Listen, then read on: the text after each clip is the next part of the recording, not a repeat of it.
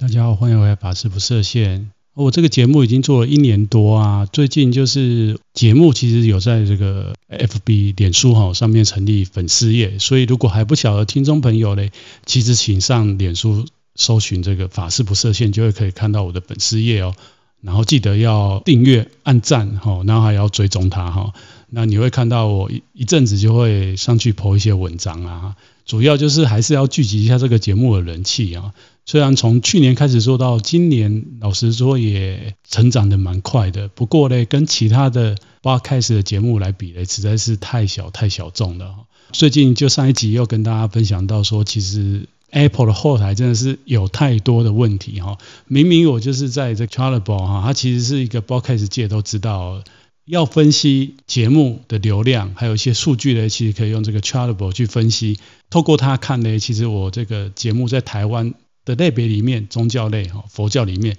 其实都是排很前面的。但是呢，不晓得为什么 Apple 哦，它这个前几个月改了新的服务以后呢，我名次明明就还在很前面，然后全部完全没有出现我我的节目。所以呢，变成说一般人如果他在，特别是这个台湾快两个月的三级警戒之内，大家都宅在家，哦，可能真的是太闷，或者是心里需要一些安慰的时候，一定会不小心点到这个宗教精神生活里面嘛，有各种各样的宗教可以选。那先不管这个热门节目了哈，因为热门节目很多，其实我都觉得不能说是挂羊头卖狗肉哈，这这个有点夸张，但是。里面确实有人明明就不是讲宗教议题啊，我也不晓得为什么挂在这个类别里面。好，whatever，就是说佛教里面为什么我的节目就不见了呢？哈，就没办法被大家看到嘛，哈，这个就是要小 complain 一下。当然，佛教里面还有很多节目是值得非常值得大家收听的，好，我也要在这边帮他们广告一下哦，像。上面就一些法师，他会放他的经典的开示。当然，最近也可以看到一个台湾这边有名的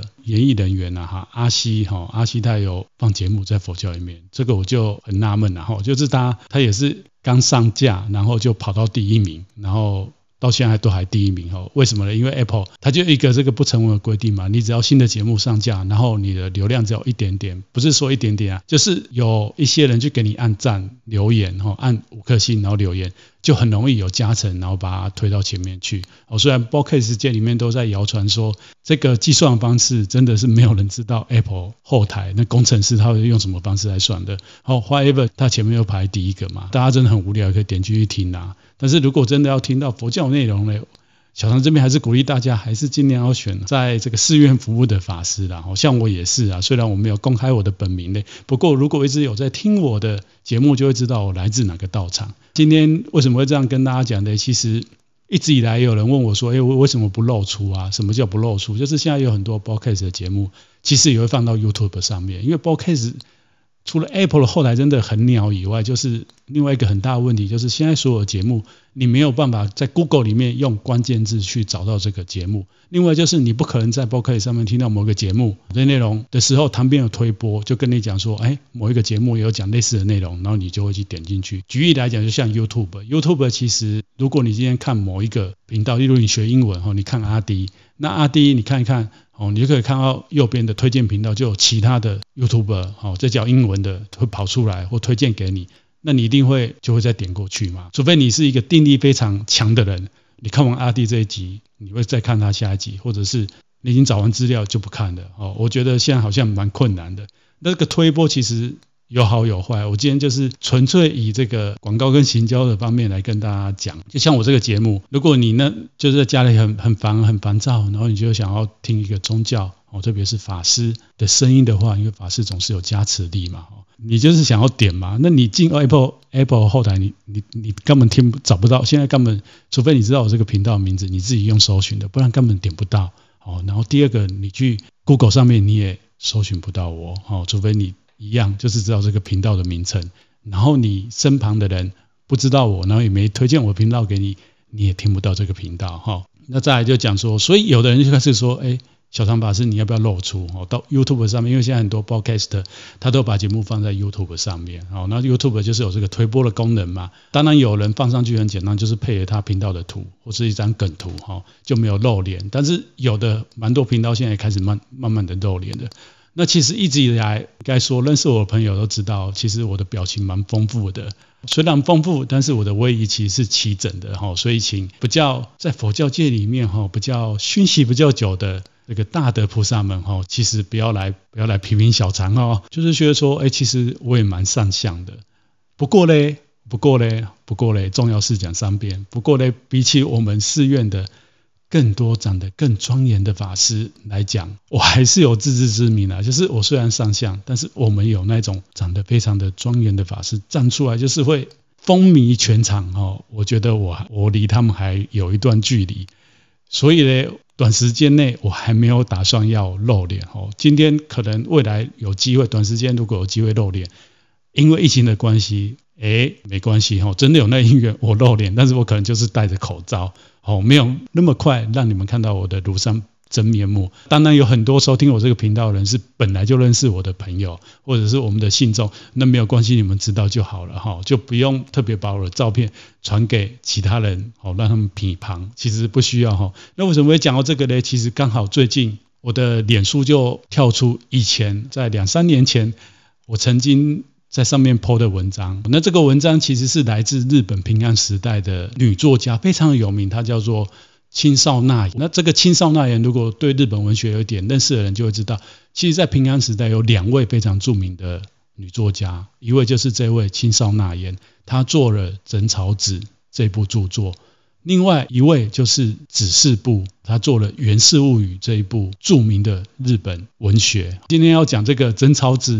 为什么讲到青少纳言跟枕草子嘞？其实他在这部著作里面就有讲到平安时代的日本的女作家就讲到这个概念的，什么概念嘞？平安时代什么时候？就是十十世纪，西元九百多年到一千年，快要一千年那个时候，哈，原这个青少纳言是那时代的人了，他讲到这个概念，因为那时候日本已经佛教已经传入日本了。然后当时的日本主要就是真言宗跟这个天台宗。那天台宗的法师其实就是最成，他就是从中国取经回去日本，然后开了这个天台宗，所以他也是有传承到中国的这个天台宗的。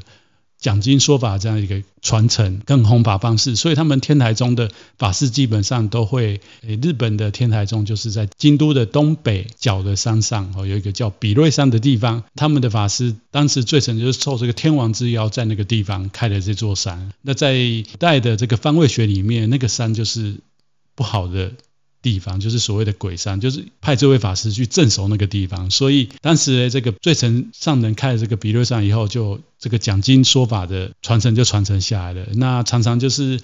大家也知道，古代日本的首都就是京都嘛，京都的天皇哦，或是将军们就会请这个比叡山的法师下到京都来开这个佛教的讲座。所以这个青少纳言当时也是这个日本朝廷里面的一位女官啊。那他也会跟着大家去听听法师说法。那他在他的《真钞志》里面就有这一段的记载，什么样的记载？他就说，讲经师傅以相貌端庄为佳，由于听众凝视，哦，所以听到这个法师在说法的时候，自然可以感到这个经典的尊贵。如果这个讲经法师嘞没有长到相貌端庄，则听见人往往容易分心，看到别的地方。看着别的地方的时候，因而就忘记法师在讲的经典的内容，所以听这个面貌丑陋讲经的，可能是一种受罪的方式吧。所以他其实那时候就写下这讲经说法的法师要找这个要去听这个长得非常的庄严，他出来不用讲话哈，大家就会拜倒他他的这个长衫下面，他的袈裟下面，所以更不用说是现在哈，现在这个时代，大家其实都非常注重。所谓的外表哦，仪态哦，那好家在小禅是在大道场出家，大大道场受过训练的法师，所以我也有一定的威仪。不过比起这个威仪身形以外，哦，这个相貌呢，我确实还是比不上我们寺院里面有很多年轻有为哦，长得非常庄严的法师哦。那其实这个问题呢，过去小禅看这个藏传佛教大宝法王十七世，他也曾经。被信徒问到哦，就是很多女信徒可以说女粉丝啊，就是会想要去听大宝法王讲经，因为他其实长得非常的庄严。他当然就是用佛教的方式来引导大家，就是说大家还是要在法上面用功。法师长得庄严的，其实在佛教里面我们就会讲这样子的一句话嘛，就是前世有非常认真的来做香灯。什么叫香灯呢？就是我们每次在做这法会或者在做这个早晚课之前，我们都会要在佛前的这个佛龛上面点香，或者是供花供水。以前他们上一世好几世，他们就在佛前非常认真。大家早上还没有起床之前，他们就比大家都还早起床。哦，去整理这个大殿哦，佛殿，把它整理得非常的干净。所以这一世呢，他们就长得非常的庄严。那可能小常过去就是过去世可能就没有那么认真啊，所以这一世呢就长得还可以哈，不差，但是没有像我们师兄弟那么庄严哈。所以听经的女生哈，大文学家他就讲了这样一句话：搬来今天呢，哦，小常深有同感。所以呢，短时间内我还没有想要。露出。以上就是我想要跟一些朋友回应的部分。接下来想要跟大家聊一下，就是像台湾的听众朋友，这快两个月来三级警戒的在家工作、在家学习生活，想必大家慢慢也熟悉了。那在这段过程当中，大家一定有经过有一些冲突，哦有一些调和，跟有一些学习。这段时间呢，当然大家在这个过程当中，一定慢慢也发现或发生了一些乐趣或是好玩的事情。举例来说，就是像我的朋友，其中的一位听众呢，他就是在他脸书上面 po 了这一段文，就是说，哎，在这段时间，其实他觉得跟以前比起来，哈，可能这几年比起来，他是最快乐。为什么？因为这段时间呢，工作相对比较正常，哈，就是上下班时间比较固定，因为防疫生活的关系，所以上下班就比较规律嘛。因为就是尽量避免群聚，或是有的时候就是要分流上班。一半的时间在公司，一半的时间在家里，所以在这段时间呢，他在家里里面的工作，因为他本身就是非常的有效率，所以在工作之余以后，他就是可以排时间去读他想过去想读的书，乃至呢，现在有很多寺院，他就是会在网络上面办共修活动，或者是办一些读书会，哈，那这个我的这个朋友呢，他以前要参加法会，哈，可能因为工作关系还没办法去参加，但是呢，现在因为在家工作的关系，所以工作完或者他的工作可以排时间嘛。寺院办活动和办法会的时候，他就可以排开来，哦，在网络上跟着大家一起参加法会活动，所以他觉得过得非常的充实。但是呢，也有的朋友会还在适应，或者是说像我认识的有一些朋友，他是老师，那其中有一个本身就是老师，他就还蛮困扰，到最近他还蛮困扰，就是为什么呢？因为他上课就是变成要改在线上嘛，那改在线上，因为过去他在学校上课，他教的学生就是到教室里面，然后听老师上课，那现在呢，要透过这个荧幕跟大家上课，那透过荧幕呢，有的小孩他家里可能没那么富裕，或者是他家里网络的频宽不够，哦，可能。父母亲要上课，哈，他的他的兄弟姐妹也要工作，然后频宽就不是很，或者是台湾教育部这边用的平台哦，大塞车。如果大家台湾的听众朋友都知道，有一阵子就是大塞车，哈，就是频宽会很不稳呐，不稳的状况之下，老师上课上到一半，就是同学要么就是没跟上，所谓没跟上就是掉线，要么就是请同学回答的时候，那个学生不知道跑到哪里去，因为他家里可能有电脑，但是他没有。去买这个 camera 视讯头，哦，所以就是没有影像。大家也知道没有影像，有的人就比较聪明嘛，他就会消失在这个电脑前，或者他可能是打开那个软体，但是他又打开另外一个视窗，然后那个视窗是玩游戏的视窗，哦，他可能就是已经进入在游戏世界，哦，这样子。所以老师也很无奈啦，就是他们也是还在调试，哦，所以有各式各样的状况。我其中一个朋友传的讯息来跟我说，他的妈妈，因为他们就是生活在一起，本来疫情前就是生活在一起，不过因为疫情的关系，就跟他妈妈相处更加密切。那妈妈本身也是佛教徒，那他当初来学佛也是因为他妈妈的关系，所以才来亲近我们这个寺院。那在学佛过程当中，其实大家如果你们家里有一起学佛的话，就会。就会发现一个很好玩的事情，什么样很好玩的事情？有的时候，先家里里面的人先学佛人，跟后学佛人，不是说先学佛人就会一直一直跑在前面哦。有时候反而是晚学佛人会跑跑在比这个先学佛人还前面，或者是说哦，晚学佛人后来会急起直追哦，或者是他在学佛过程当中，他因为想比较多的问题，或者思考比较多的事情啊，或者他学佛有一个方向，有一个目。目的性，他就是会比较清楚为什么要学佛，好，然后怎么样将这个学佛的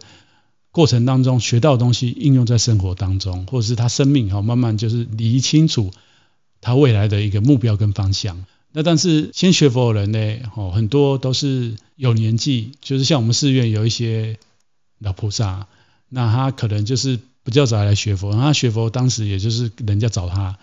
雅兄对白嘛，吼，就是邻居找他，啊，他也没事，他退休没事，他就跟着邻居去。那学佛以后，他就回来跟他小孩讲啊，哎，妈妈今天去哪里拜佛啊？哦，去哪里皈依了啊？然后就这样子，那偶尔就是会被找去做义工。他也没有想要说在这个佛教的知识义理上面哦学习比较多的东西。他可能学佛就是这样，哦，可能他也会念念经啊，哦，念念佛啊，但是他也不晓得说哦念佛或念经。的目的跟功用是什么？好，或者是在这个过程当中，他可以学习到什么？他就可能是一个很平常、很日常的一个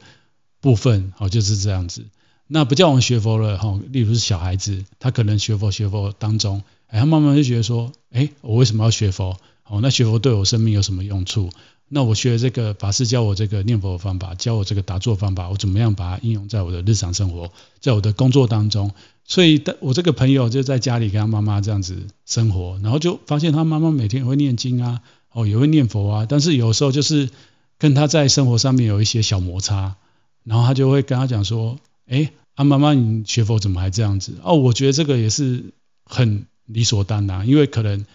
也不止他对妈妈这样子，有时候可能他妈妈也跟他讲说：“啊，你也学佛了，啊，你怎么还这样子？”哦，所以我觉得这是互相的哈。那为什么会有这些状况呢？其实我前面有一集讲这个冤亲的概念。我们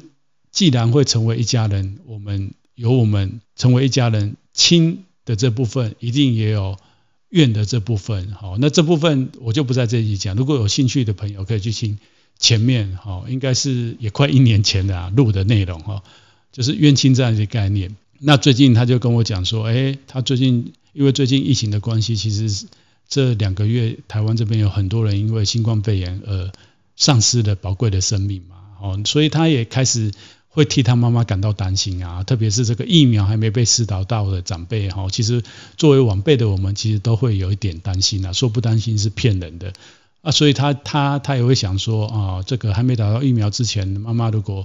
哦，也是偶尔也会去市场买菜啊，或者是我们对这个病毒还是还是不是那么了解，就是到底怎么样哦会得到嘛？然后特别是一个月之前，然后台湾就是有很多感染源不明的这个状况跑出来嘛，那他就会在家里跟妈妈谈到这些事情，然后就会问他说：啊，那你念佛，你有想到你死了以后去哪里吗？然后妈妈就应该说是不想理他嘛，哈，可能这个他妈妈也没跟他讲，所以他就有点担心啊，或者是说他就想要透过我，哦，因为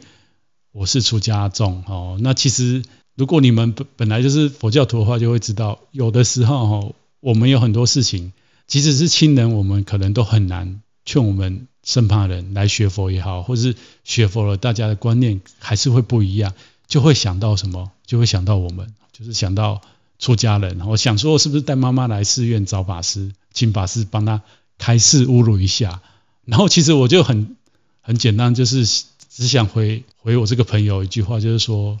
其实你要换个角度来想哈，如果你今天是妈妈，然后你的女儿一直一直在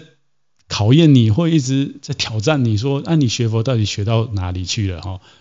你会好过吗？哈，你一定不好过了嘛。所以你跟妈妈有时候有一些冲突，也是因为这样的原因。那他可能我不知道他有没有听懂我想要跟他表达的啦。那他可能也慢慢意会到说，哦，对啦，其实我们来修行，我们来学佛，最终还是要回归到我们自己嘛。哈，那其实在这个过程当中呢，老实讲，不止你们，包括像我们来出家，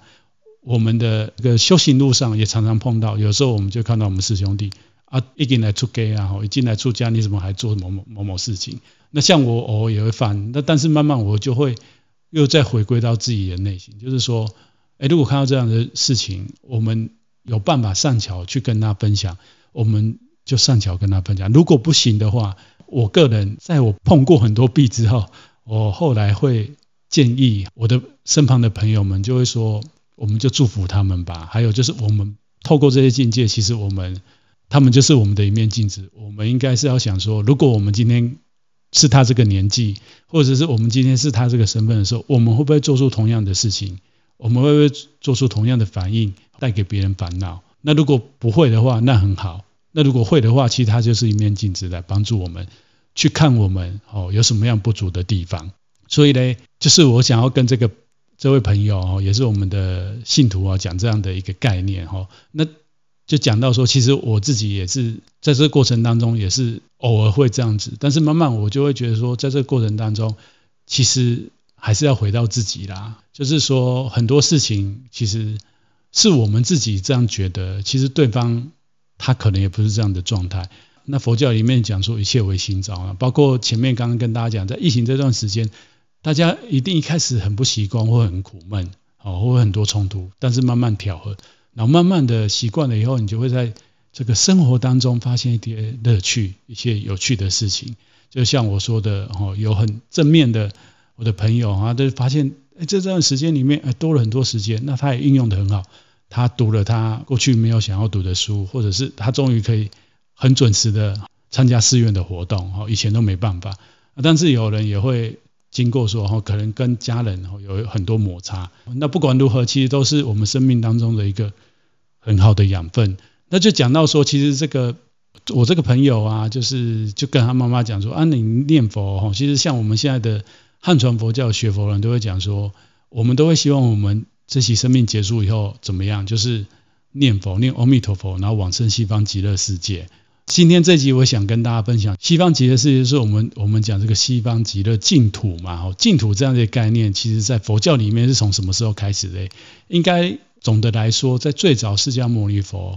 在印度的时候，其实那时候他的教法非常的自然跟单纯，就是他教导他的跟他一起学习的这个出家人也好。或者是在家的弟子也好，如何去用正念在过每一天的生活，用正确的观念哦，从事正当的职业，让自己的生命哦赚的钱是正当的，然后过着一个正念的生活，跟用正确的钱财来照顾自己的家庭哦这样的一个概念。那慢慢的，佛陀入灭以后呢，佛陀圆寂以后呢，这个佛教开始发展，哦，他的僧众、信众也一样开始发展。那这个教法慢慢就是传到不同的地域去。印度也是从农业开始，慢慢就是这个聚集，比较有一些大城市慢慢生成。生成了以后，因为印度特别是靠近中亚的地方，就是过去欧洲、中亚、近东，好要要到中国，哈，可能有一条路是从这边经过。那慢慢就是这个思想在这边交融，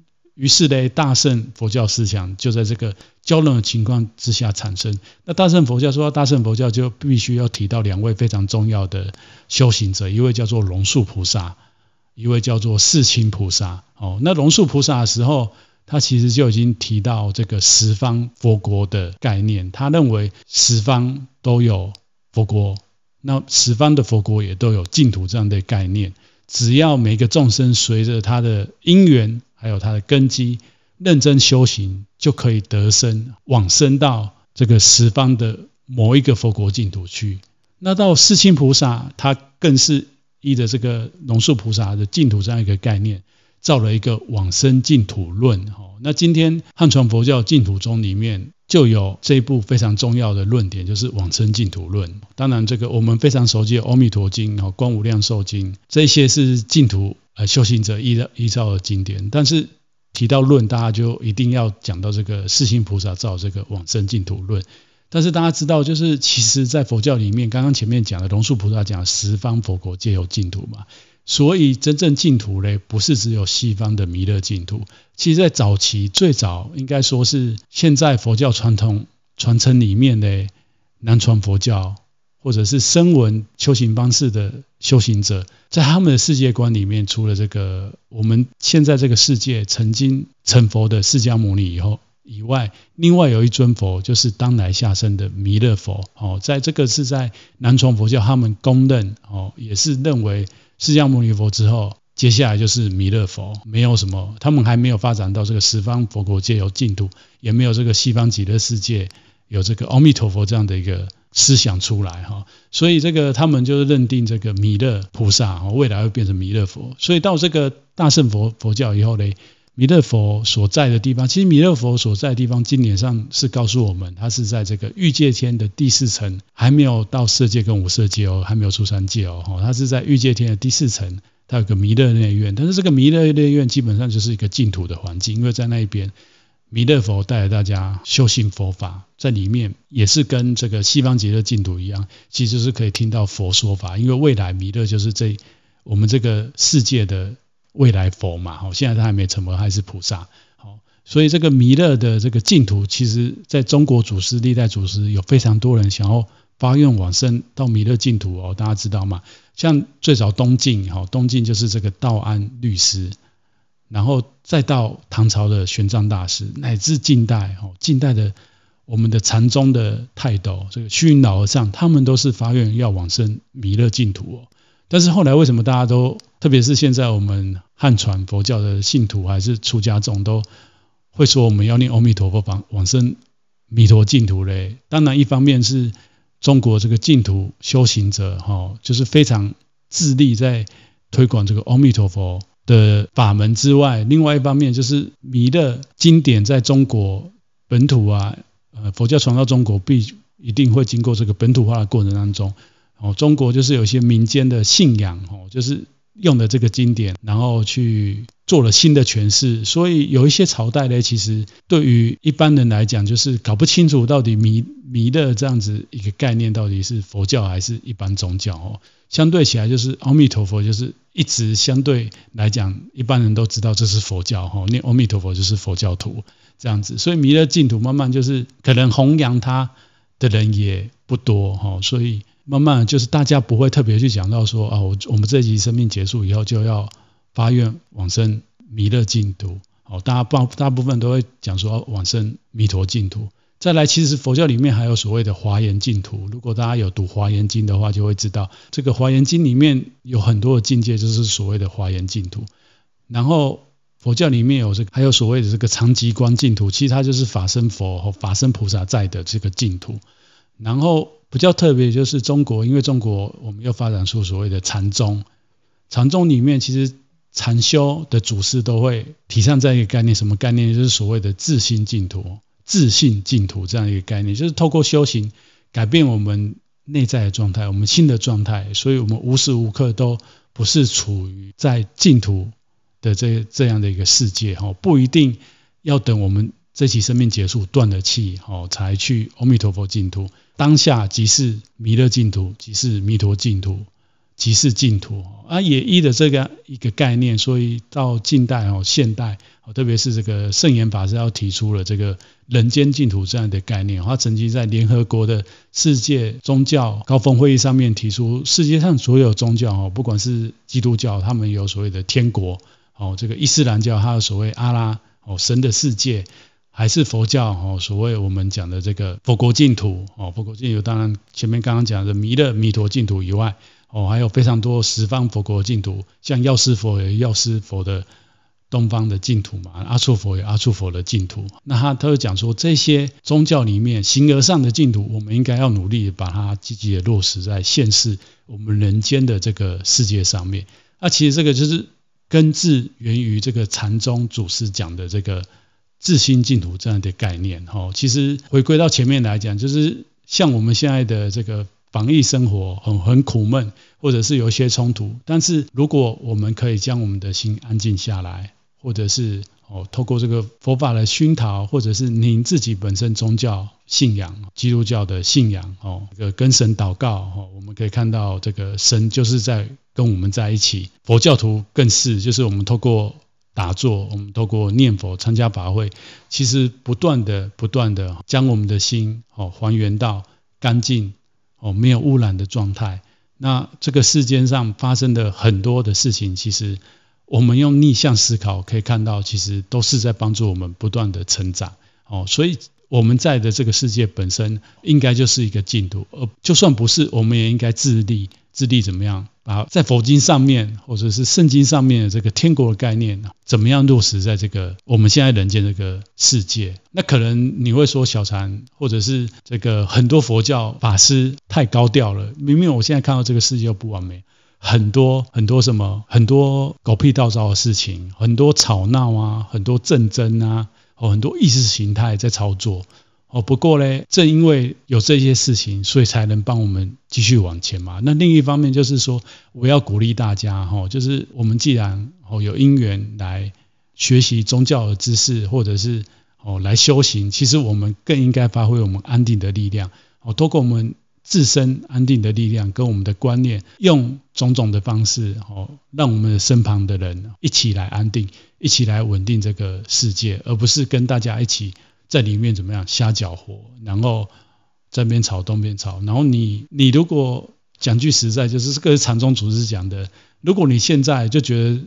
这样子哈，就觉得这个净土或是佛就是远在七天，远在天边哈，跟我一点关系都没有，那我念这些东西，我只是希望说，哦，断气那一刻才到那个地方去。那禅宗祖师就讲得很明白。哦，你根本不可能到那边去啊，因为你佛教讲感应嘛，吼，你跟佛菩萨就没有感应啊，你的世界还是一团乱，还是一团混乱，还是很苦的啊，哦，还是跟地狱道众生、畜生道众生一样，那你断你怎么可以祈求，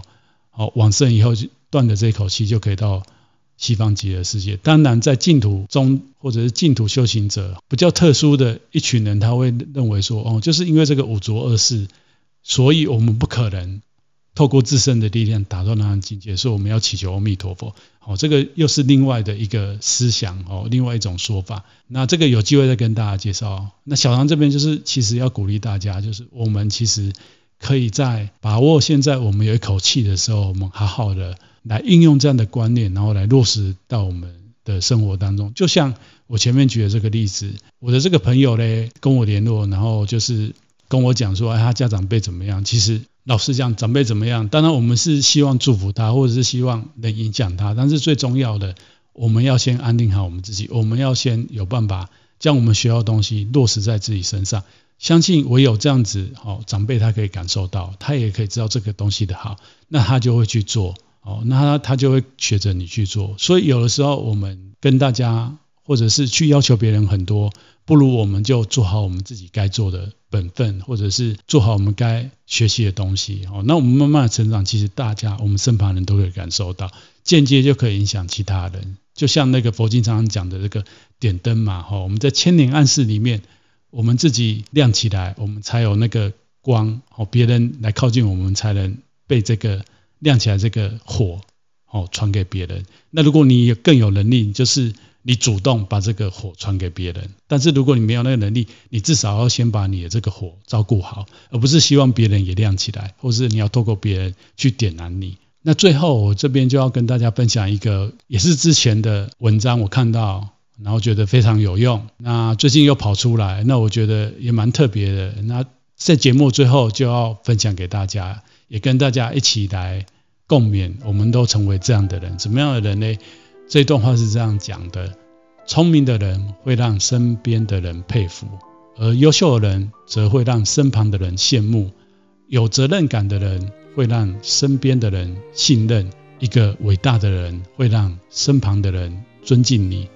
而更伟大的人则是会重视身旁的每一个人。希望我们每个人都能成为比伟大的人更加的伟大。而小禅这个节目。也是非常重视所有听我这个节目的朋友们，所以希望大家能继续支持我这个频道，并且将我这个频道我分享给有需要的人。好的，那这一集节目就到这边，我们下一周见喽。